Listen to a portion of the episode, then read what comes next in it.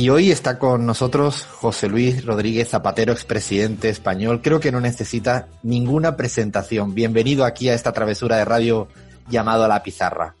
Muchas gracias por la invitación y aquí estamos nuevamente en La Pizarra. Estamos, te tenemos. La última vez te tuvimos, creo que días previos a las elecciones argentinas. Estabas tú por acá y aprovechamos eh, tu visita y bueno, pudimos conversar de todo, pero ha pasado, yo diría que casi un siglo en este tiempo eh, de cuarentena. Estamos aquí en La Pizarra, en Radio AM750 en la Argentina, también en Radio Pichincho Universal en el Ecuador y ahora también con nuestro aliado en España, La Última Hora. Arrancamos por lo que esta vez es lo más importante. La última vez te pregunté por lo importante dentro de lo no tan importante, como dice Galeano el fútbol, pero esta vez no, esta vez vamos al tema de la salud. ¿Cómo te encuentras tú? ¿Cómo está la familia, tu eh, gente, tus seres queridos?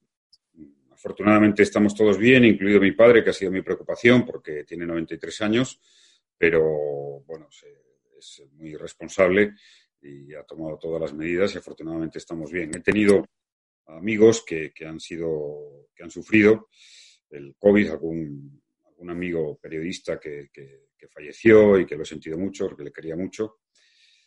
Y, bueno, muy, muy conmocionado por todo lo que, lo que estamos viviendo. Se ha opinado mucho, José Luis, se ha realizado infinitos análisis sobre la pandemia. Me gustaría comenzar preguntándote por la ciencia, por el, sobre todo por el rol que ha tenido, por su protagonismo, por sus prioridades. Te lo pregunto quizás de otra manera, si crees que la ciencia es capaz de, estar a la altura o ha demostrado no estarlo, eh, y cuando uno lo mira en otros temas como desarrollos tecnológicos para, no sé, un smartphone, te hace pensar mucho a este respecto. Hay una cosa que me parece evidente y es que la ciencia no puede ir por delante de la ciencia y tenemos que asumir que el límite de la ciencia en, lo que ha sido la emergencia y el desarrollo de esta pandemia es un límite muy claro. Hay casi más incertidumbres todavía que certezas y de nada vale, y además sería un poco arrogante juzgar a la ciencia el estado de la ciencia es el que las propias sociedades son capaces de producir. Es cierto que este virus ha sorprendido. Eh, me resulta bastante increíble opiniones de algunos políticos, de algunos opinadores, porque si uno hace un repaso objetivo en el mes de enero y coge los mejores think tanks del mundo, los mejores laboratorios o centros de investigación del mundo, y las mejores agencias de inteligencia del mundo, no encontrará un paper que anticipe, que avance, incluso ya con China en, efervescencia de la, de la pandemia, que, aventurase algo parecido a, a, lo que estamos viviendo, a una pandemia que se extiende globalmente en el mundo y que además resulta tan insidiosa, tan insidiosa en cuanto a cómo se manifiesta, cómo se contagia, cómo se puede tratar, si, cómo es la salida final, si, si hay inmunidad o no hay inmunidad. O sea que si la ciencia no puede ir por delante de la ciencia, tenemos que hacer un nuevo ejercicio de más humildad y es que no se puede pedir ni a la política ni a los gobiernos que vayan por delante de la ciencia. Tanto la sociedad mm, debe, en un ejercicio de responsabilidad, ser consciente de que este es un envite que trasciende a la política, que trasciende a los colores políticos, a los gobiernos, y que cualquier aproximación que hagamos en este momento es una aproximación que seguramente eh, no, sobrevivirá, no se sostendrá. Eh, mantengo la tesis de que la pandemia eh, terminará cuando descubramos la vacuna, que este virus con su extensión va a estar ahí y que vamos a vivir olas en países, en regiones, rebrotes, momentos que no nos permite hasta ahora hacer una foto final de evaluación.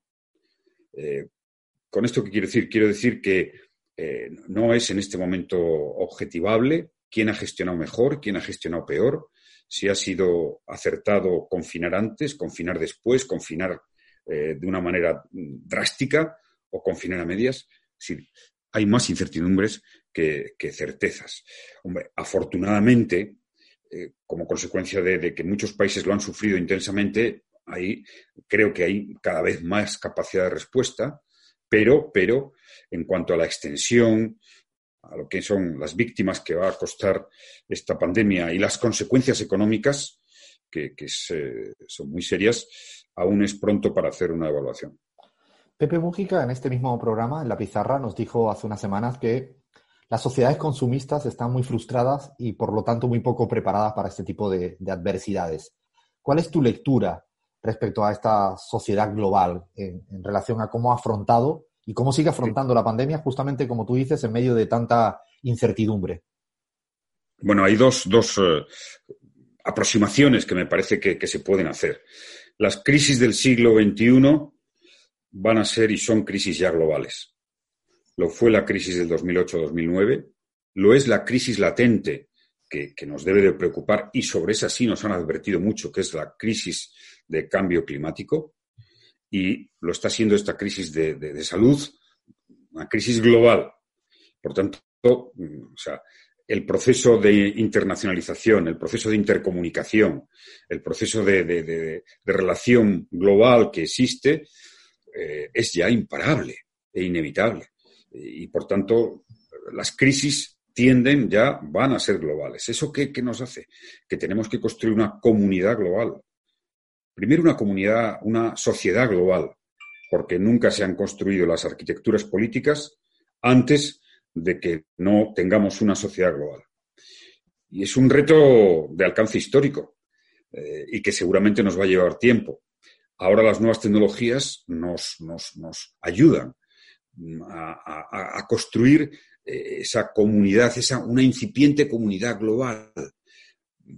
Naciones Unidas es, la institución que se me ocurre que debería liderar la construcción de esa sociedad global en cuanto a experiencias, respuestas, propuestas de cómo construir una arquitectura política global que permita una reacción mm, más eficaz, porque sin duda alguna, eh, desde el punto de vista de la suma de esfuerzos en materia de investigación, de la suma de esfuerzos en materia de control de fronteras, de la suma de esfuerzos en materia de solidaridad ante los países que más están sufriendo, o tenemos una respuesta global o vamos a sufrir.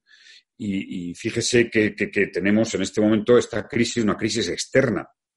Eh, no es una crisis de origen político, social, económico, de una subversión, de no, es una crisis, un shock externo que nos debería de, precisamente porque no tiene un color político ni económico, eh, sucede con, en sistemas liberales, en sistemas menos liberales, nos debería de, permitir hacer eh, esa construcción global. Claro, ¿qué observamos? Que eh, justo cuando más mm, crece esa realidad global, eh, grandes potencias como Estados Unidos enarbolan el American First, quizá como una reacción de, ya de, en cierto modo, de cierta desesperación, ¿no? Porque, vamos, que la primera potencia del mundo renuncie a liderar como ha liderado durante tanto tiempo, es, es, un síntoma de decadencia, no es un síntoma de fortaleza, de renacimiento. Y esto es lo que, lo que me preocupa extraordinariamente, cómo podemos construir. La buena noticia es que la Unión Europea esta vez, esta vez aprendió de la lección de 2008 y 2009 y está reaccionando como Unión Europea. ¿No piensas que llegó un poco tarde? En, la parte económica, que es la, claro, la Unión Europea no está concebida como una unión para la salud. Eso ha sido un tema que se ha dejado a los estados, que además tienen desarrollo, sistemas sanitarios potentes. Eh, como unión económica, esta vez está respondiendo. Está respondiendo el Banco Central con una liquidez ilimitada y está respondiendo con este plan que se ha anunciado, que va a ser un plan en el que por primera vez se va a una cierta mancomunidad de la deuda que es la expresión de la solidaridad, y sin solidaridad no habría proyecto europeo. Mm, valoro mucho lo que está pasando en la Unión Europea. Lo valoro positivamente, no solo por los europeos, y por supuesto por España, que se va a ver muy beneficiada. Eh, realmente cuando repaso la crisis de 2008-2009, ¿no? Eh, eh, pues, pues mm, percibo, tengo dos reflexiones. Una, que para autoconsolarme, decir, madre mía, ¿cómo lidié aquello eh, con todo enfrente y sin ninguna ayuda? Esa me autoconsuela un poco. Y la otra, pues me produce angustia, claro, decir, hombre, eh, podíamos haber aprendido ya en aquel entonces, la Unión Europea podía haber aprendido y no permitir estos años de decadencia económico y social que hemos tenido, que ha hecho que muchos jóvenes casi eh, pasen de una crisis a otra con las expectativas muy cercenadas. Hablabas de, de hecho, de la Unión Europea, de la ayuda que está haciendo en su, en su política. De hecho, Álvaro García Linera, yo diría otro de los grandes pensadores, además de ex vicepresidente de, Bolivia, nos comentó también aquí en la pizarra que, probablemente el neoliberalismo también pueda optar por usar al Estado para arrancar recursos públicos y entregarle a los más ricos. Nos dijo literalmente esto, aunque hay otra opción, que es la de un Estado más fuerte, más social. ¿Cómo ves ese, ese pulso ahora que casi todos creen que el Estado es necesario? La pregunta del millón es, ¿qué Estado es el necesario? Eh, hasta ahora la, las políticas que tenemos de referencia básicas que han hecho los gobiernos europeos y especialmente el gobierno de España eh, son, yo creo, que un ejemplo bastante positivo de esfuerzo social y de esfuerzo de, por la cohesión social. Nunca como hasta ahora en la historia ha habido un gobierno que haya establecido tantas prestaciones y ayudas que ha coronado con la aprobación de ese ingreso mínimo vital, que supone un hito, un hito en las políticas sociales y en la cohesión de nuestro país. Pero junto a eso, bueno, están todas las, ayudas a las personas que están en estos momentos sin trabajo, bien a través de los ERTES, de prestaciones por desempleo o la cesación la prestación por cesación de actividad a los autónomos por primera vez. O sea, el esfuerzo de gasto social que está haciendo, lo están haciendo todos los gobiernos, unos más que otros, evidentemente, está siendo. Hombre, a la vez es verdad, pero bueno, no nos debe de producir un reproche excesivo que hay gobiernos, curiosamente, de centro derecha que están interviniendo empresas y están ayudando con inyecciones mayoritarias de, capital, como Alemania Lufthansa. Bueno, eh, ¿cuál es la conclusión? La conclusión es que mmm, se puede ser liberal o se puede ser, eh, en fin, neoliberal o conservador, lo que no se puede es negar que la construcción llamada Estado y el servicio público y los servicios públicos son la última y gran garantía de una sociedad que se quiera llamar así sociedad. Porque no hay una sociedad común si no hay solidaridad. No hay un país si no hay una cierta justicia. No hay un proyecto común si no nos eh, comprometemos y protegemos a los más débiles. Y eso, ¿quién lo va a hacer si no lo público y el Estado? Ahora tiene, hay que ser coherentes. La parte en la que luego ya dejan de ser coherentes es cuando entramos a hablar del tema fiscal. Claro, ahí, ahí, es, ahí es donde se bifurcan, ¿no? Tenemos la crisis, sí, que el Estado intervenga, liquidez a los bancos, que los bancos presten, que el Banco Central se endeude para que nos endeudemos todos los países, tal, de acuerdo. Pero luego habrá un momento en el que diga, oiga, eh, hay que hacer un compromiso fiscal eh, eh, redistributivo para mantener esto. ¿Estarías de acuerdo el... en, en, poner un impuesto a las grandes fortunas, José Luis? Bueno, depende cómo se formule, lo he dicho muchas veces. Eh, tengo una posición sobre los impuestos algo instrumental y, y hay que hacerlo que funcione. En principio soy muy partidario de que el impuesto de la renta es el impuesto que, que produce que produce más, más ingresos y es más equitativo, sin duda alguna, más redistributivo y tenemos una banda que se puede mejorar, ampliar en una situación de crisis, que, esto es lo que da. Y, pero fíjense, estoy, estoy en, la, en la teoría de que mm, miro más para ver si una política de un gobierno es social, es redistributiva en el gasto. Por supuesto, que el ingreso debe ser eh, de equidad, progresivo y, sobre todo, eh, luchar contra la evasión fiscal, paraísos fiscales, que bueno, se había avanzado, eso es algo fundamental.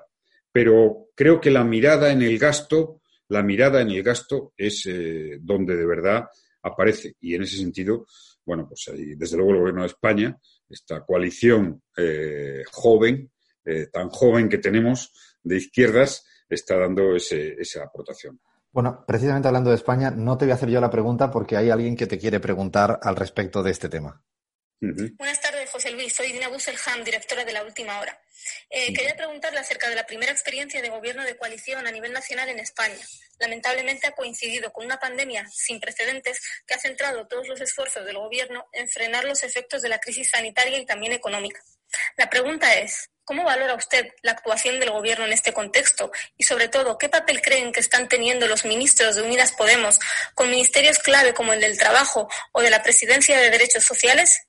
Y por último, quiero preguntarle también sobre las presiones de algunos poderes económicos para tumbar al gobierno de coalición, para intentar romper el pacto del Partido Socialista con Unidas Podemos. ¿A qué cree usted que obedecen estas presiones y cómo cree que van a acabar? Muchas gracias y un saludo a todo el equipo de redacción de La Pizarra. ¿Qué le dices? Comenzaré por la, por la segunda. Le debo decir que en mi experiencia sí puede haber eh, opiniones, puede haber eh, líneas editoriales, pero mm, la capacidad de los poderes económicos para presionar al gobierno es muy limitada eh, cuando hay un gobierno que se respeta a sí mismo. Y no tengo ninguna duda que este gobierno se respeta a sí mismo y, por tanto, no me preocupa eh, eso sí, habrá ruido, pero no me preocupa en cuanto a la fortaleza y la unión del, gobierno de coalición. En cuanto a la experiencia, diré que eh, bueno, los hechos son objetivables y objetivos, ha mejorado las expectativas en una doble dirección. Primero porque eh, frente a lo que se decía, nunca ha habido un gobierno de coalición, esto va a ser muy difícil, veo, mm, lo veo través de los medios de comunicación, tal, pero también en la percepción de cercanía que tengo con personas de, ambos partidos que están en el gobierno, veo una relación muy fluida, muy positiva y una voluntad inequívoca de trabajar conjuntamente y de sacar adelante este proyecto.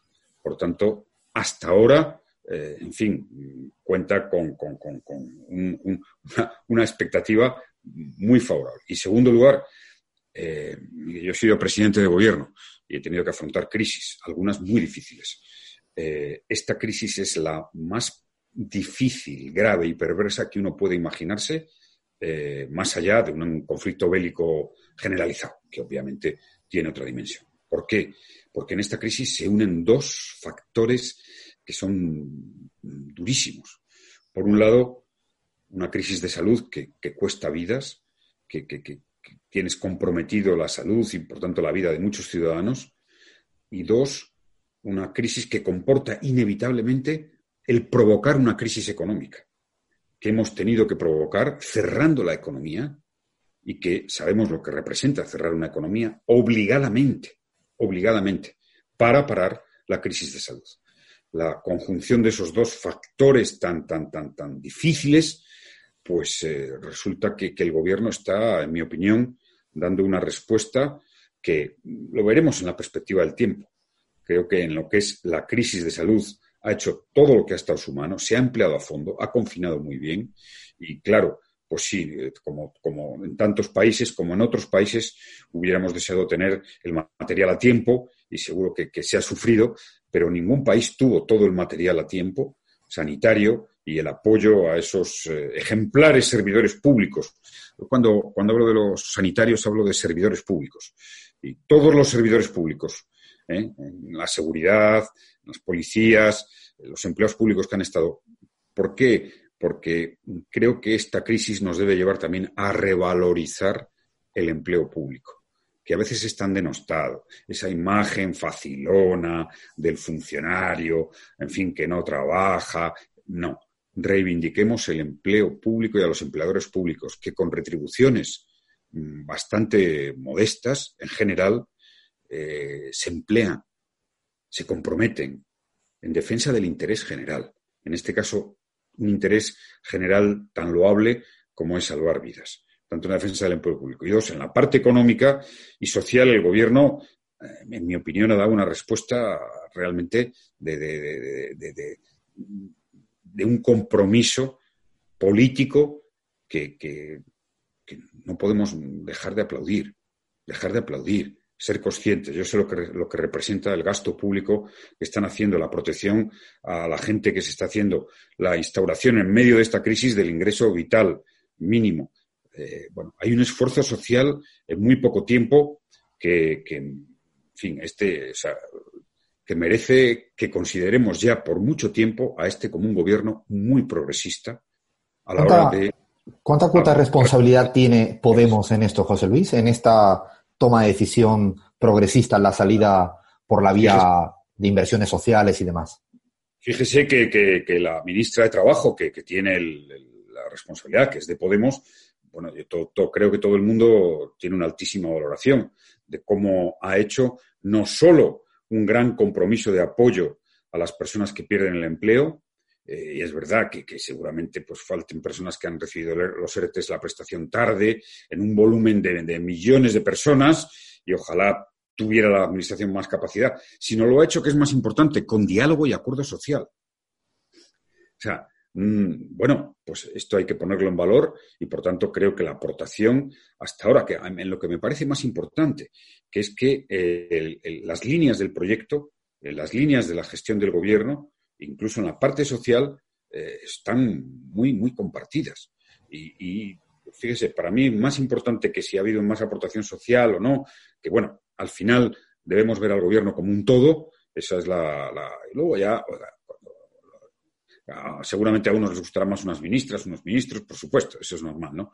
Lo más importante es que la sintonía está muy afinada. Esto es lo más importante para mí. He visto, eh, he visto hay, hay cohesión en los discursos y hemos visto trabajar al ministro de la Seguridad Social, con el ministro de Trabajo, con la ministra de Trabajo. Bueno, esto es muy importante y, por supuesto, yo valoro ese, esa actitud de compromiso que con la estabilidad de un gobierno ha demostrado Podemos frente a todo lo que se decía, ¿no? Y valoro, por supuesto, la aportación a ese compromiso, a ese compromiso social. Ahora tenemos algunos retos, eh, además retos importantes, eh, que, tenemos que abordar con urgencia, que tocan mucho en la parte social, y es, por ejemplo, el modelo sociosanitario, el modelo de cuidados.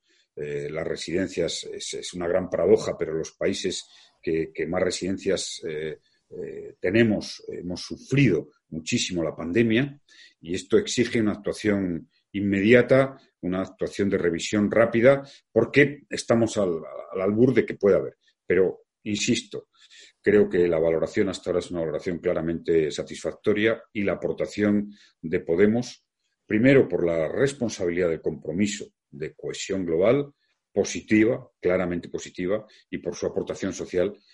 Destaco especialmente, en este caso, a, la, ministra de Trabajo. ¿Crees que Vox en este momento o en los últimos meses ha atravesado algunas líneas rojas de la democracia? Bueno, lo que ha atravesado sobre todo son las líneas rojas de la racionalidad y, del sentido común, ¿no? ¿Por qué digo esto? Porque, hombre, esta pandemia sí está poniendo de manifiesto que todo ese movimiento populista negacionista, en mi opinión, va a perder mucha credibilidad, mucha credibilidad. Es decir, eh, esa, esa derecha alternativa en la que en parte está Trump, eh, está Bolsonaro, eh, pues bueno, han demostrado que, negaron casi la, pandemia, que, bueno, aquí en España se expresó con la, con la locura de que estábamos prácticamente que, haciendo un confinamiento para restringir los derechos y las libertades políticas. O sea, es, es tal excentricidad intelectual, tal irracionalidad que me parece lo más destacado. No, yo creo que la democracia es muy sólida en España y que las instituciones eh, tienen perfectamente claro cómo, dónde están los límites. Lo que sí me parece es que el populismo, ese populismo de derechas, esa alternativa friki, en gran medida, como ellos mismos a veces se, consideran, eh, bueno, pues está, está quedándose completamente al descubierto en lo que representa eh, la negación de los hechos evidentes. Porque la democracia, al final, la democracia es un sistema muy abierto, permite casi todo. Eh, todas las opiniones, eh, en fin, todas las teorías, todas las, cuestiones más insólitas. Pero, pero al final, al final, siempre hay un consenso básico de hechos objetivos, de racionalidad, que no se pueden discutir. Entonces, eso se va imponiendo. Y, claro, la negación de los gobiernos, porque en el fondo, por ejemplo, la derecha está ultraamericana, niega casi el gobierno. La negación del gobierno, que son los que nos pueden salvar los estados o gobiernos de una situación así, la negación de la ciencia, eh, en fin, el que, el que solo les falta decir eso, que, la ciencia es un producto de la dictadura progre, ¿no? que, bueno, acabarán ahí, sí, acabarán ahí, bueno, eh, de hecho, en fin, estamos viendo algunos ejemplos y testimonios en esa dirección que choca con toda sensatez y por tanto la sensatez se va a imponer. Y esa quizás sea la parte política positiva que va a tener la consecuencia de esta pandemia y es que todas estas teorías completamente alternativas pues van a, perder, en mi opinión, claramente apoyos. Vamos a ver qué pasa en noviembre en Estados Unidos. Sé que eres muy latinoamericanista, déjame que me venga para este lado del charco, eh, también lo que es mi región también, Latinoamérica. Hay muchas discusiones ¿no? sobre los modelos hoy en día yo diría, en economía, en, términos de la democracia, de lo político, algunos ya has hablado de ellos, Bolsonaro podría encarnar ese autoritarismo, ¿no? E, el otro, yo diría que es Alberto Fernández de la Argentina, ¿no? Representa otra cosa y quisiera saber tu valoración de su rol hacia adentro eh, para, eh, con el país, pero también en lo que sería un símbolo hacia afuera, en la región latinoamericana y para con el mundo. Primero que debo decir es que eh, es muy difícil con una crisis económica y de deuda como la que Alberto Fernández eh, asumió su, mandato, que inmediatamente se añade una crisis como la crisis de la pandemia del coronavirus, que en esas circunstancias Alberto Fernández mm, tenga la credibilidad que tiene y genere la confianza que genera. Es un fenómeno político eh, llamativo. ¿eh? y por tanto dice mucho de la personalidad los que ya le conocíamos, no nos ha extrañado porque es un hombre auténtico. Esto es lo que más valora la ciudadanía, es un hombre auténtico, honesto y coherente. Y lo que más me alegra mm, desde este lado del Atlántico es que esta percepción eh, está en la comunidad política internacional. Está en los gobiernos, por ejemplo, progresistas de España, pero también goza de un respeto importante en Estados Unidos. Esto, es un, esto sí que es realmente un fenómeno que, tenemos que preservar. Yo sé que la situación social y económica de argentina es difícil, pero sí me atrevo a decir a los argentinos, me atrevo con, respeto, que preservemos la figura de Alberto Fernández, porque eh, no solo representa la, la, gran esperanza, no quiero decir la última esperanza porque en Argentina no se puede decir nunca la última. ¿Eh? Este, eh, siempre recuerdo aquel lema cuando Argentina iba a un mundial y de fútbol y no estaba en, la selección no estaba bien, pero el lema era aún Argentina. Y por tanto, no podemos decir aquello, pero preservar la figura de Alberto Fernández para Latinoamérica, para Latinoamérica y para esa relación global. Ojalá eh, las cuestiones internas, ojalá se llegue a una solución con el tema de la deuda, ojalá la pandemia en Argentina pueda tener un desempeño gobernable y veamos al Alberto Fernández capaz de liderar, que lo es, capaz de liderar ese proceso de integración latinoamericana que hoy es más necesario que nunca y que inevitablemente durante una temporada, hasta que los procesos electorales se vayan depurando, en el que habrá que contar con, gobiernos de todo tipo, eh, pero intentando poner las bases. Reclamo, eh, sugiero, eh, también con, con respeto, que, los progresistas en, Latinoamérica pongan en pie un proyecto de estatuto de Unión Latinoamericana. Que, hagamos esa tarea. Imaginemos ahora que estuviéramos en un proceso que hubiera culminado de unión financiera, de unión fiscal. En Latinoamérica habría una capacidad mucho mayor de respuesta para financiar a los gobiernos, como pasa en Europa, o para financiar a, todas las necesidades sociales. Claro, eso exige eh, ensanchar el mercado común, exige una fiscalidad, una fiscalidad, tema, gran tema pendiente de Latinoamérica, una fiscalidad en la que los sectores sociales con más capacidad económica contribuyan bastante más y exige, lo saben mejor que nadie los latinoamericanos, exige un cambio profundo en cuanto a la informalidad en el empleo que es eh, una de las cuestiones que más está atenazando y que más compromete en estos momentos a las sociedades, porque ese, toda la gente que está en la economía informal pues no puede confinarse más que por unos días, tiene que salir a buscar. Entonces, bueno, una de las cosas que me parece fundamental es eso. Y eso, todo eso, se construiría con una unión política. Una unión política que permita que Latinoamérica no sea mm, una región dependiente del Fondo Monetario Internacional o del Banco Mundial o de los...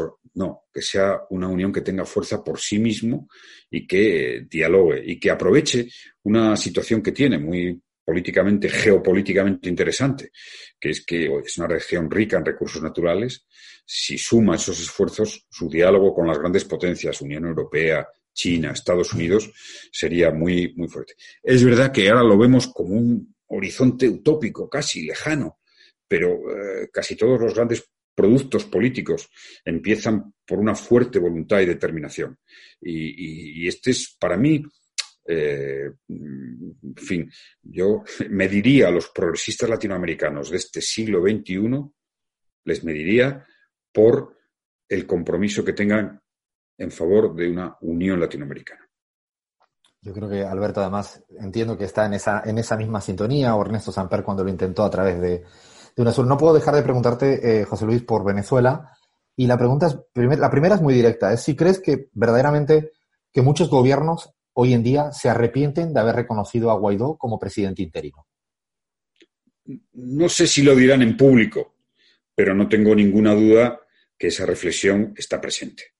Bueno, hemos visto las declaraciones de Trump que luego intentaron corregir, ya del propio Trump, o sea que no vamos a ir más lejos. Y ciertamente no, no, o sea, no, no hay que ser un analista destacado, ni, ni siquiera hay que ser eh, amigo del, del, gobierno de Venezuela, ¿no? Hay que ser simplemente una persona objetiva que dice, bueno, se ha intentado todo hasta, hasta ese proceso tan atípico, vamos a decirlo así, extraño de, de, considerar presidente casi virtualmente a alguien que se programa en una asamblea para intentar que allí pasara no sé qué. Año y medio después, como algunos, eh, en fin, vaticinamos, pues la situación de balance es, es, es claramente eh, negativa, negativa para cualquier intento de esa naturaleza. No sé cuánto tiempo tardaremos, pero pronostico, anticipo, que Venezuela, veremos a una Venezuela con más estabilidad, que deje de ser objetos del deseo de, muchos actores internacionales cuando el diálogo se imponga, cuando la comunidad internacional haga la tarea que, en mi opinión, debe hacer una comunidad internacional, que es la solución pacífica de los conflictos. Para eso hay organizaciones internacionales. Ese es el papel de una gran potencia en el siglo XXI. Solución pacífica de los conflictos. Y eso es diálogo. Eso no es empoderar a una parte para que se sienta fuerte y luego eh, no llegue a acuerdos. No, salida de diálogo, salida de acuerdo, porque eh, a estas alturas quizá ya se podrá asumir, bueno, algunos mm, invocarán razones mm, abyectas, pero que la fortaleza de, lo que representa el, gobierno y el chavismo eh, existe. O sea, no, no, no, no era una pura teoría y entonces existe socialmente. Claro, por supuesto que hay una, parte de la sociedad opositora muy, muy importante y, hasta que no se refunden un consenso de, reglas, un consenso de procedimientos, un consenso de convivencia, pues, pues no veremos una Venezuela estable. Todo lo demás será tiempo que les, les hemos quitado a los venezolanos en sus posibilidades económicas y sociales. ¿Imaginas que, por ejemplo, Donald Trump o Felipe González o cualquier otro dirigente importante europeo empiece a entrar en ese sendero que plantea? ¿Lo, vislumbras en el corto mediano plazo o lo ves con esos actores realmente imposible? De hecho, mm, Trump ya ha entrado. Eh, Trump ya ha entrado sin, que se decline esa política, porque Estados Unidos, eh, bueno, reconociendo al presidente y no habiendo materializado, como no se ha materializado, un cambio, pues ahora no está más que en un proceso de espera de espera a ver si desde Venezuela se puede hacer ese proceso de diálogo. En el fondo todos lo asumen, porque mm, nadie, en su sano juicio, nadie puede defender una intervención militar en Venezuela. O sea, aparte de contraviene toda la legalidad internacional, sería un desastre.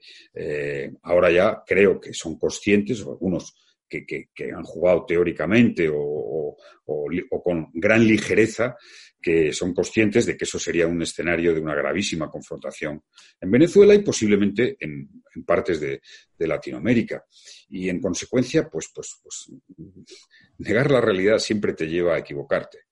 Negar la realidad se, te lleva a equivocarte. Se ha negado la realidad de Venezuela, se ha negado, se ha volcado todo el esfuerzo para presentar una determinada realidad que algunos, eh, muy en solitario, hemos refutado.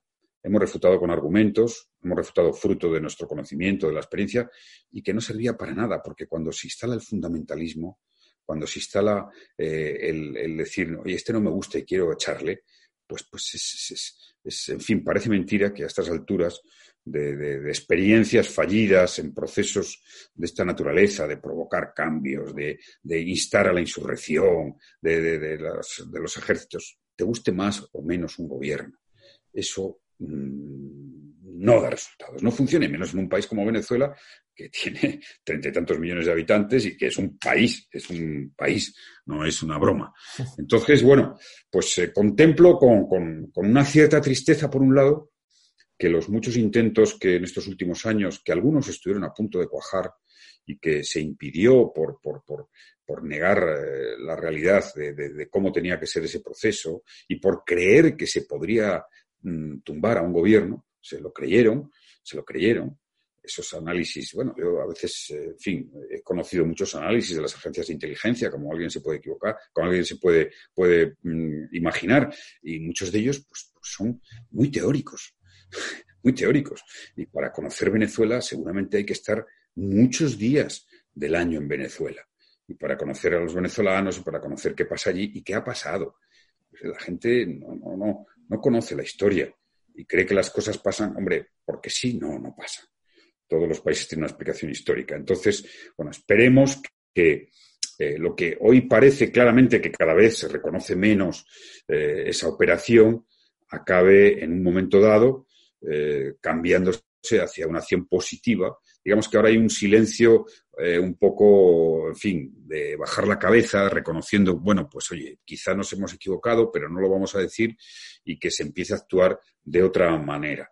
Porque además Venezuela, es un país que en el momento en que le demos eh, eh, oxígeno eh, político, económico y social, resurgirá con fuerza. Tiene un gran potencial, tiene calidad humana, volverá mucha gente y, en fin, creo que los ciudadanos. Yo quiero poner en valor, quiero poner en valor la actitud del pueblo de Venezuela, de la mayoría del pueblo de Venezuela. ¿Por qué?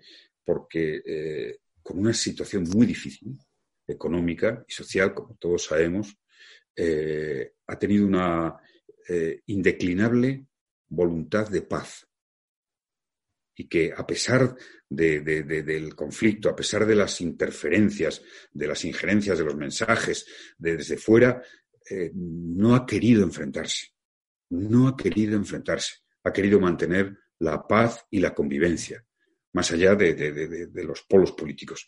Esto a mí creo que tenemos una deuda todo, toda la comunidad internacional, los países que, los gobiernos que, han estado preocupados por Venezuela, tenemos una deuda de poner a Venezuela en ese camino del diálogo, del consenso y de ayudarla a recuperar eh, el tiempo que se le ha quitado en su progreso económico y social. Y ahora sí, para, para, ir acabando, José Luis, te cambio de registro, te paso a preguntas muy rápidas, muy cortas. Sé que esas son las más incómodas casi siempre, aunque no, no, no, lo, no lo pretendemos, te lo aseguro. Un poco de tiquitaca, que dirían los que amamos a, al Barça de Guardiola o de Cruyff y, todos ellos. Empiezo justamente hablando de fútbol. Cuando el Barça no juega, ¿de qué equipo eres? Pues eh, de la Cultural y Deportiva Leonesa. ¿De primera división tiene así como alguna preferencia? o no?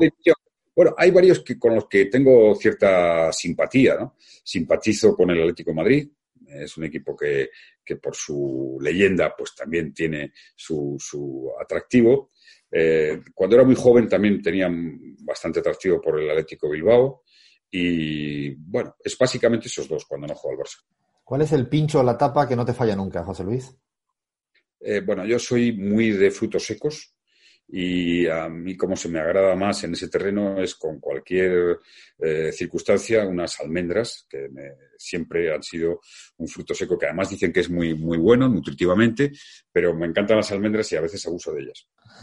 ¿Cuál es tu personaje favorito histórico afuera de España? Uf, mi personaje favorito histórico fuera de España. Ya, ya sabemos que el escritor es Borges, de esto no hay ninguna duda y Ahí es indiscutible. El, favorito es, el escritor es Borges y el personaje favorito es Borges. Es decir, que eh, a veces eh, en este confinamiento por ejemplo, ¿no? Todos tenemos nuestras, nuestras, nuestras manías, digamos, eh, he disfrutado mm, volviendo a, escuchar entrevistas y conferencias de Borges. he dedicado varias horas a ese ejercicio de recuperación. Y, dirá, bueno, pues hay un poco de mitomanía, no sé, pero me parece un personaje fascinante. Eh, el escritor eh, inmenso, como se ha dicho seguramente, para mí, después de Cervantes, eh, el, escritor en lengua castellana hasta este momento que más me motiva. Y como personaje también, porque hay que ver lo que es, es el hombre que nace y muere en una biblioteca. Es el hombre que solo conoce la vida prácticamente a través de los libros. Una erudición eh, que asusta. Es decir, uno eh, bueno, no sabe si existe, como él, él, mismo a veces hablaba de Borges como de un tercero, ¿no? y no sabe si realmente él construye ese, fantástico personaje, hasta qué punto parte de, su obra es ficción, eh, ficción pero que, refiere históricamente de su propia biografía. Nada, no tengo ninguna duda. Nosotros aquí en la pizarra, de hecho, ya le hemos preparado a Borges un cada loco con su tema, que es la parte anecdotaria, así que te pediremos seguramente ayuda a SOS cuando lo vayamos a... y eso es, en gran medida me ha llevado a mi atracción, mi atracción eh, por Argentina. ¿no? Siento una atracción eh, que, me, que, me, surge eh, cada poco tiempo por Argentina. Y es básicamente por Jorge Luis Borges. ¿El político latinoamericano con el que más te has reído? El político latinoamericano con el que más me he reído, pues seguramente con Lula, que tiene, que tiene un, sentido del humor muy fino. ¿Y el adversario político con el que disfrutaste mucho en la distancia corta? ¿O aún disfrutas? Con Rajoy. Eh, sí, sin comentar. No, no, no. Debo decir que Rajoy, que es una persona, por supuesto, que está lejos, estamos lejos ideológicamente, es eh, conservador, incluso hasta en actitudes personales nos decimos mucho, pero tiene una parte política en el trato personal que es que es capaz de relajarse ¿eh? en una conversación, cosa que se agradece extraordinariamente en política. ¿eh? Tiende a relajarse en la conversación personal y a, y a estar natural, espontáneo. No es fácil, y él lo tiene y por tanto, sí, he pasado bueno, eh, buenos ratos y, y, a veces con mis amigos recuerdo anécdotas de Rajoy y las cuento, ¿no? porque es, también tiene un poco de personaje, ¿eh? Rajoy. Pero tomamos nota de eso y ahora sí, te pido una palabra por cada nombre que te digo. Empiezo con Vargas Llosa. Mm, bueno, mm, bastante indiferente. Cristina, Fernández, Cristina Fernández de Kirchner. Eh, recuerdo amable. Evo Morales. Evo Morales, eh, compromiso social. Donald Trump. Donald Trump, insólito. Eh, el rey emérito eh, Juan Carlos. pesa en mí el respeto. El respeto por, por la convivencia. Sería, sería, no me reconocería diciendo otra cosa, a pesar de todo, porque conviví en el respeto y sería de los que ahora sería señalado como oportunista. Andrés, Manuel, Andrés Manuel López Obrador, presidente de México.